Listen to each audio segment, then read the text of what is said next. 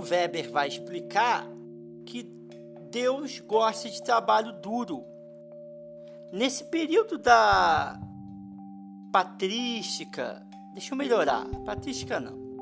No período da escolástica, no período da era medieval, período da escolástica, onde os dois grandes influenciadores foram São Tomás de Aquino e Santo Agostinho, nesse período medieval, nesse período da escolástica, onde os dois grandes influenciadores, São Tomás de Aquino e Santo Agostinho, é,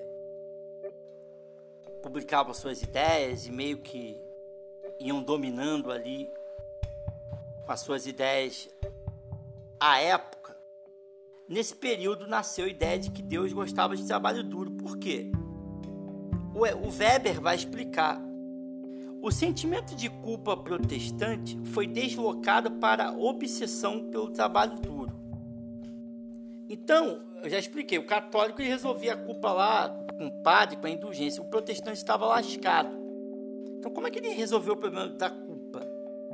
Ele precisava pegar essa culpa que ele tinha e deslocar para alguma coisa. Então, o que, que ele pensou? Ora, horas, se eu trabalho muito e prospero com o meu trabalho e, e consigo ganhar algum dinheiro, eu tenho frutos com o meu trabalho, isso significa que Deus está comigo, porque eu tô, estou prosperando. Então, a prova da minha eleição e a prova da minha salvação, a prova que eu tenho a marca da graça, é o meu trabalho.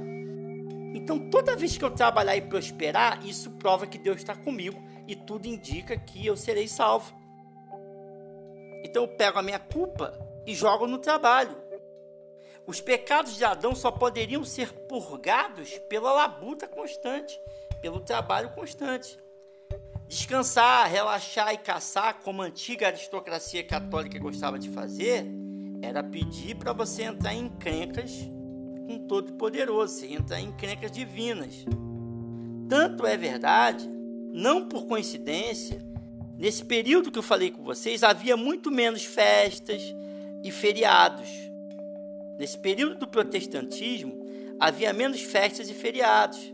Por quê? Porque criou-se a, a ideia de que Deus não gostava de feriados. Deus gostava de trabalho duro.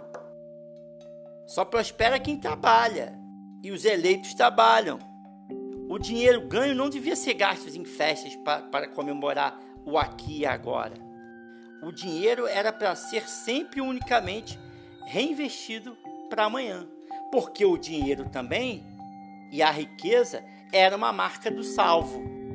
Então ele não vai pegar também o dinheiro dele e sair gastando como se não houvesse amanhã, não, porque o dinheiro se, configura, se configurava, a riqueza se configurava numa marca.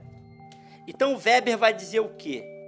O capitalismo nasce com João Calvino, o Weber vai dizer. Capitalismo nasce com João Calvino, porque João Calvino foi um dos grandes expoentes também dessa ideia do calvinismo.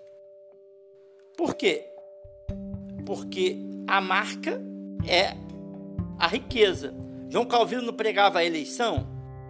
Deus, antes de você nascer, já separa os seus.